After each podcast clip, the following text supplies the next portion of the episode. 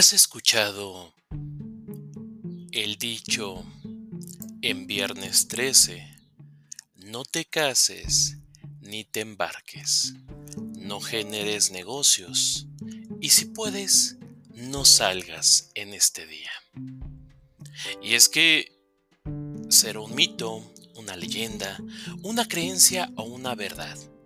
El viernes 13 es considerado en muchas ocasiones como un día de mala suerte en todo el mundo, por lo que muchas personas evitan realizar actividades como negociaciones, salir a la calle, viajar o posponer algún tipo de plan, ya que la superstición a esta fecha es la que ha provocado un sinfín de teorías. Pero vamos a platicar el día de hoy sobre este origen, qué es lo que hay detrás de este mito, pero sobre todo de dónde proviene. No hay una realidad precisa y hasta la fecha todo lo que ronda sobre el viernes 13 en supersticiones, teorías, mitos, creencias y leyendas ha pasado de años y de generación en generación.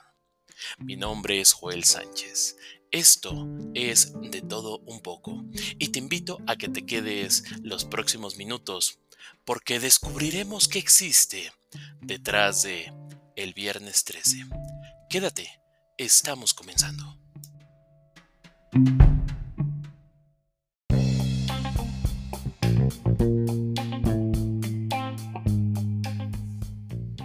Seguramente te han dicho que hay ciertas cosas que no debes de hacer un viernes 13. Y es que los más supersticiosos mencionan que hay que evitar una serie de situaciones, tales como hacer un viaje o al menos evitar sentarse en el asiento que lleve el número 13 o coger un vuelo que tenga ese número. Tal vez otros te han mencionado sobre no levantarse ese día apoyando primero el pie izquierdo ¿O qué tal de pasar por debajo de debajo de una escalera y evitarlo a toda costa? O si estás en una reunión, evitar que sean 13 los comensales. También es muy común escuchar que hay que evitar romper espejos en un viernes 13, no derramar la sal, no tener la cartera vacía sin dinero ese día, evitar que los gatos negros se crucen en tu camino, abrir un paraguas al interior de un domicilio, ponerse zapatos nuevos, al entrar a tu casa, cortar ambos extremos de el pan cuando vas a alimentarte o dejar un mantel blanco en una mesa durante toda una noche. ¿Has escuchado algún tipo de estos ejemplos? pues fíjate que es muy común escuchar diferentes supersticiones que rodean el viernes 13. Cada vez que el calendario marca un viernes 13, a casi todo el mundo, sea supersticioso o no, le viene a la cabeza algún tipo de estas ideas que están ligadas a la mala suerte. La asociación de estas fechas con el mal augurio y catástrofes eh, proceden de la cultura anglosajona, ya que en los países de habla hispana y en Grecia ese fenómeno se da como el martes 13. No hay un hecho concreto que justifique el miedo a los viernes 13, sino que hay una acumulación de acontecimientos históricos y culturales para poder explicarlo de una mejor manera. Me da mucho gusto que nos acompañes en una emisión más en este tu programa de todo un poco.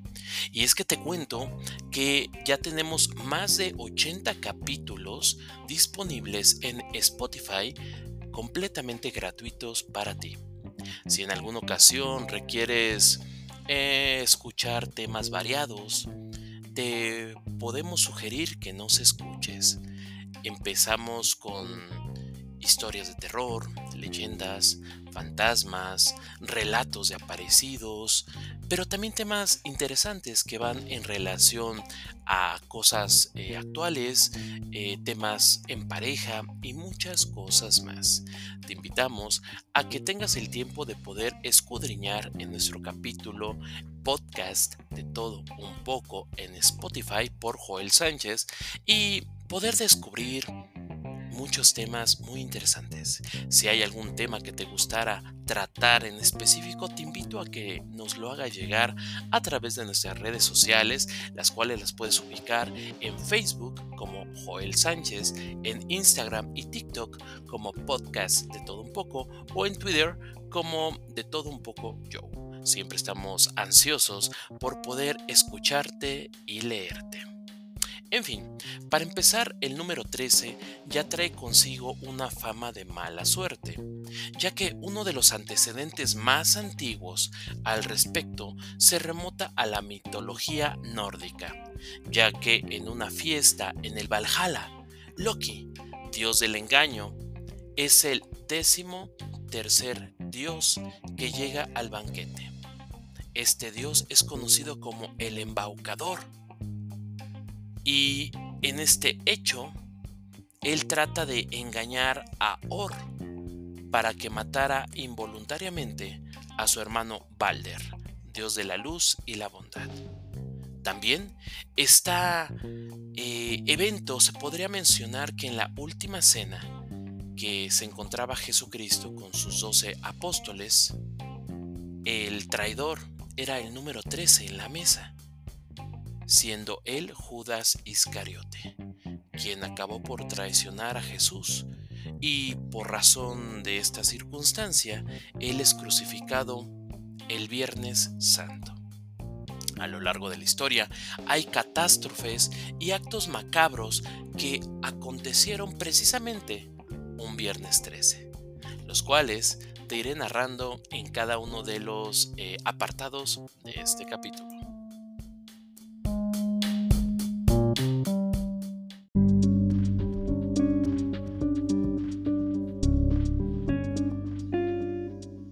Se menciona que históricamente el viernes 13 de octubre de 1307, el rey Felipe IV organizó una persecución en contra de la Orden de los Caballeros Templarios. Sus integrantes fueron apresados, torturados y juzgados en la Inquisición católica. Y mencionan que gracias a este evento se dio la, la superstición de que por eso los viernes 13 eran de mala suerte. Pero, ¿quiénes eran los caballeros templarios? Pues bien, se conoce con el nombre de caballeros templarios a una antigua y poderosa orden militar cristiana que existió durante la Edad Media, llamada oficialmente Orden de los Pobres Compañeros de Cristo y del Templo de Salomón u Orden del Temple los caballeros templarios, como orden militar, estuvo activa durante casi dos siglos en Europa. Surgió como consecuencia de la necesidad de proteger a los cristianos que peregrinaban a Tierra Santa, es decir, a Jerusalén, después de su conquista en la Primera Cruzada. La Orden de los Caballeros Templados, Templarios fue fundada en 1118 por varios caballeros franceses, cuyo líder fue Hugo de Pines, aunque no fue sino hasta 1129, en el concilio de Troyes, cuando fue aprobada de manera oficial por la Iglesia Católica. La orden tuvo un rápido ascenso en lo relativo a tamaño y poder, sobre todo gracias a las cruzadas y llegó a gestionar una compleja estructura económica. Además, edificó fortificaciones y estructuras defensivas a lo largo del mar Mediterráneo y Tierra Santa. Los caballeros templarios se caracterizaban por encontrarse muy bien entrenados para la batalla. Su signo distintivo lo constituía un manto blanco con una cruz de color rojo en el pecho. Los caballeros templarios, sin embargo, desaparecerían de manera abrupta en 1313 por la orden del Papa Clemente V, ya que hubo distintos factores que acontecieron. ¿Y qué fue lo que pasó? Pues resultó que por un lado la pérdida de Jerusalén le restó apoyos a la orden. También fueron víctimas de acusaciones de herejía por Felipe IV. Pero ¿qué sucedió además de esto? Pues resulta ser que em, desde el siglo XII esta orden monástica y militar se convirtió en una de las más poderosas del continente. Y es que resulta que en Europa eran reconocidos por la Iglesia Católica. A sus filas le fueron sumando nuevos adeptos que sobresalían por grandes habilidades en el combate, pero también destacaba en las finanzas, ya que gestionaban un abundante patrimonio del castillo y fortalezas, además de una gran y sólida red económica.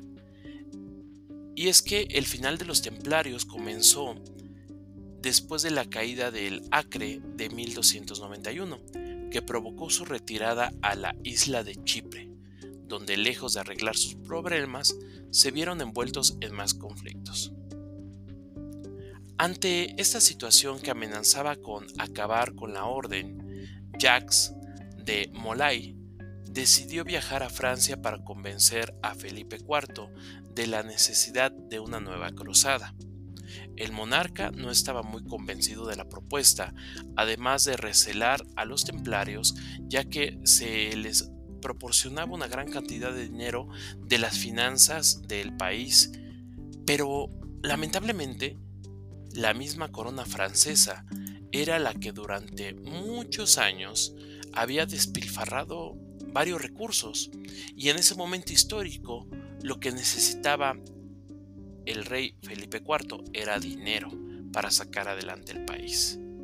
Y se le ocurrió la idea de inventarse un conflicto con esta eh, sociedad de templarios para no solamente destruirlos, sino quedarse con sus propiedades y con su dinero. Entonces, Felipe IV ideó un plan para atrapar a los templarios, a los cuales sometió a diversas torturas, para que confesaran supuestamente herejías. La orden fue desarticulada y sus miembros asesinados en los siguientes años. Su abrupto final dio lugar a una múltiple de especulaciones y teorías como las que afirmaban que habían sido eh, pues obviamente algunos habían escapado, algunos otros definitivamente habían desaparecido. Sin embargo, se menciona que esto o el motivo de este suceso fue realmente por la ambición de tener más dinero. Y es que este monarca pasó a la historia por haber destruido a los templarios, pero también pasó a la historia porque es uno de los hombres eh, más eh, mujeriegos del cual se le menciona que tenía em, varias amantes, llámese personas solteras, casadas, de la realeza eh, y de diferentes lugares y lamentablemente, esto, pasado el tiempo, se mencionó que provocaría que al día de hoy las supersticiones giraran alrededor de esta fecha. Ahora, también hay que mencionar que hay otras fechas en las que curiosamente existieron eh, sucesos importantes y terribles, como el viernes 13 de diciembre de 1939, el cual se conoce como el Black Friday, en Victoria, Austria, donde fue considerado uno de los desastres eh, naturales más catastróficos en la historia, donde un incendio arrasó con más de 20 kilómetros de bosque. También otra fecha sería el viernes 13 de enero del año 2012, cuando el crucero de Costa Concordia chocó con una enorme roca y se hundió en la isla italiana de Gligio donde fallecieron casi 12 personas.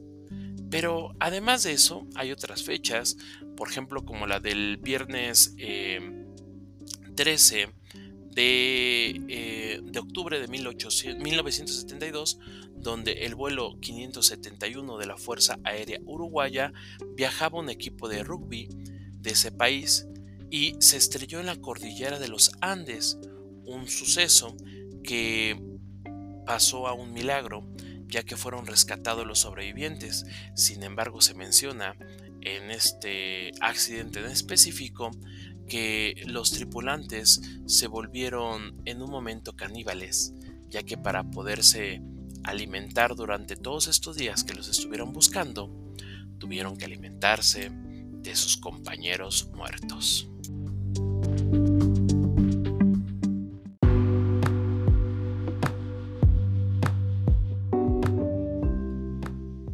Además, la religión judía mencionaba que el número 13 era una fecha inoportuna, ya que se relacionaba con los 13 espíritus malignos y la creencia que relacionaba con el carnero de Abraham que debía sacrificar a Dios.